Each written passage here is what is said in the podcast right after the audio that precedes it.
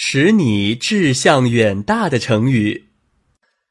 嗟来之食。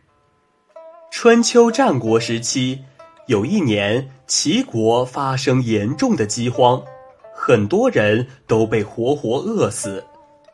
一天，有个叫钱敖的财主想发一点善心，就在路旁架了一口大锅，熬了些稀粥，施舍给那些路过的饥民。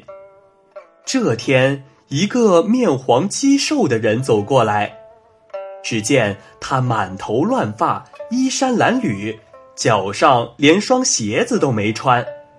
由于几天没吃东西，他看起来已经支撑不住自己的身体，走起路来有些东倒西歪。钱敖看见了，就用勺子敲着锅沿，对那个人叫道：“喂！”过来吃吧。他以为那个人一定会立刻感谢他的好意和慷慨，谁知那个人好像没听见似的，根本没有理会钱敖。钱敖又叫道：“喂，听到没有？这是给你吃的。”那个人慢慢走到钱敖面前，对锅里的稀粥看也不看一眼。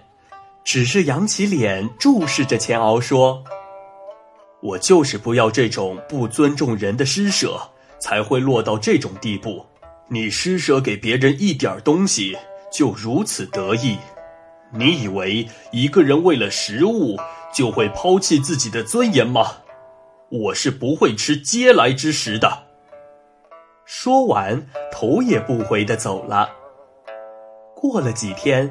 人们发现那个人饿死在了路上。